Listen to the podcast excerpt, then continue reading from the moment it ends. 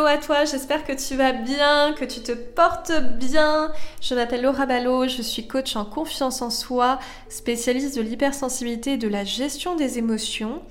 Et je te retrouve pour ce nouvel épisode de ton podcast favori.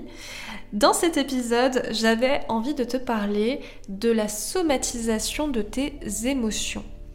C'est un sujet que je trouve vraiment intéressant et que je te propose vraiment d'analyser à différents niveaux parce que je pense que derrière cette somatisation, tu as à la fois des mécanismes, on va dire, physiques, énergétiques et psychiques également.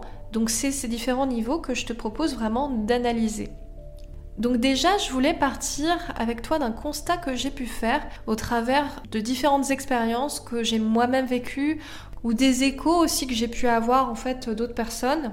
J'ai l'impression qu'au sein de la médecine moderne, il y a un petit peu comme un gap qui existe beaucoup moins actuellement, mais euh, qui a été réduit justement, je pense, par l'impact des neurosciences, mais comme un gap entre tout ce qui va être corporel, qui va être traité par les médecins généralistes, spécialistes, etc., et tout ce qui va être psychologie, le psychisme, où on va se dire, ok, va voir un psychologue, un psychiatre. Et finalement, entre les deux, au niveau de tout ce qui est psychosomatique, j'ai l'impression que tu as une espèce de flou, tu sais, un peu comme une zone grise, euh, où ça va être un peu relayé au stade de, euh, de tout ce qui est paramédical, de tout ce qui est euh, en dehors, entre guillemets, de la médecine conventionnelle et moderne. Donc où je vais pouvoir aller voir, je sais pas, des personnes sur du shiatsu, sur de l'EFT, l'emotional freedom therapy, différentes différentes disciplines, mais qui vont être plutôt du domaine du paramédical. Moi, j'ai une expérience là-dessus euh, intéressante à te raconter. C'est que, tu sais, quand j'avais 17-18 ans, mais j'étais ultra, mais alors ultra angoissée, stressée, tout ce que tu veux. Tout simplement parce que, tu sais, moi, de mes 12 ans à mes 18-19 ans, je voulais absolument faire Sciences Po. C'était vraiment une idée fixe que j'avais. Parce que je voulais à l'époque être dans la politique et tout. Enfin bon, après j'ai bien changé d'avis et, c'est très bien comme ça. Mais toujours est-il que Sciences Po c'était mon objectif ultime et j'ai travaillé comme une tarée pendant 5 euh, à 6 ans pour préparer Sciences Po. Ce qui fait que quand je suis arrivée en terminale, que c'était enfin l'année où j'allais passer le concours et qu'en plus je passais le bac, mais alors là, ça a été une pression de fou et que je savais absolument pas comment gérer, euh, ce qui fait que ça a généré beaucoup d'angoisse, beaucoup de stress et de manière même corporelle. Je somatisais toutes ces émotions. Ça m'a créé notamment des douleurs au niveau du ventre, j'avais des remontées acides, au niveau du dos, si tu veux, j'avais des limbagos chroniques, euh, j'avais aussi des inflammations, une sciatique. Et ce qui m'a amené plusieurs fois, notamment avec des crises d'angoisse, plus ces douleurs-là, à aller aux urgences parce que je me sentais mais au bout de ma vie quoi. Et quand je suis arrivée aux urgences, si tu veux, ça a été une expérience assez particulière. On m'a fait passer toute une batterie d'examens, des IRM, des scanners, tout ce que tu veux, pour chercher des dysfonctionnements corporels. Mais il se trouve que malgré ma douleur qui était intense, je n'avais strictement rien.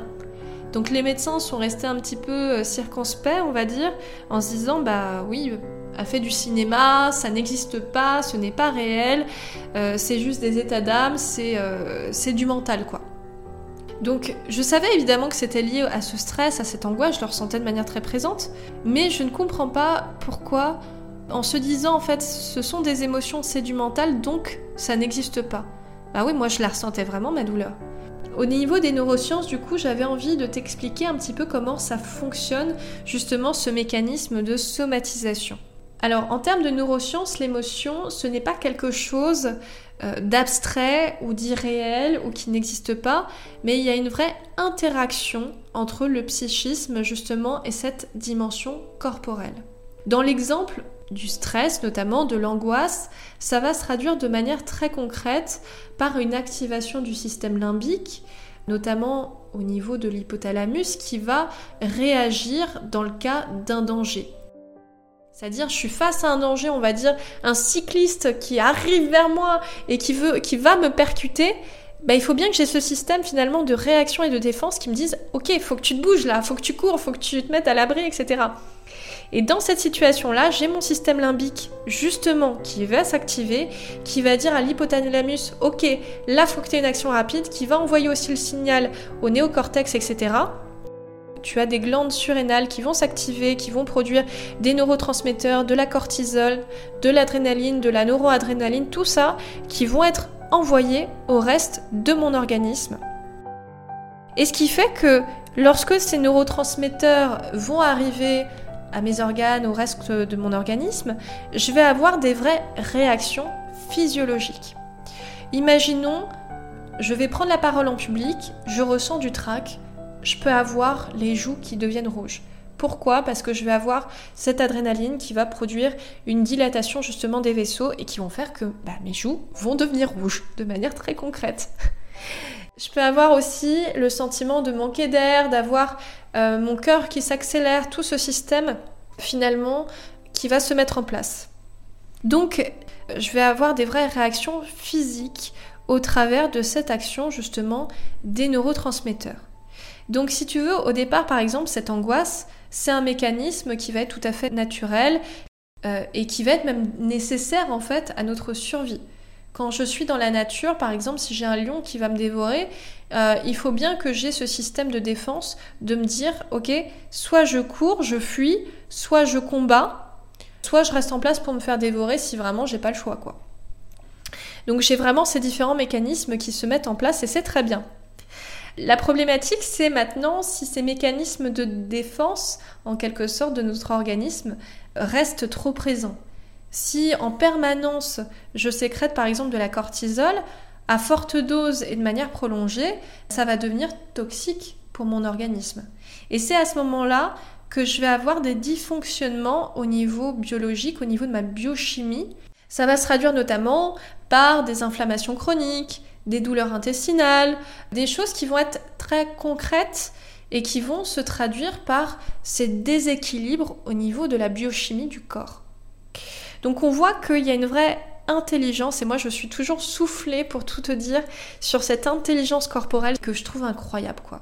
Donc c'est tout pour ce podcast. Écoute, j'espère en tout cas que ça améliore ta compréhension à ce niveau-là, qu'il t'aura vraiment plu. Et je te dis à très bientôt pour ton nouveau podcast où là, du coup, on va parler de la dimension plutôt énergétique. Et je te dis à très vite. Ciao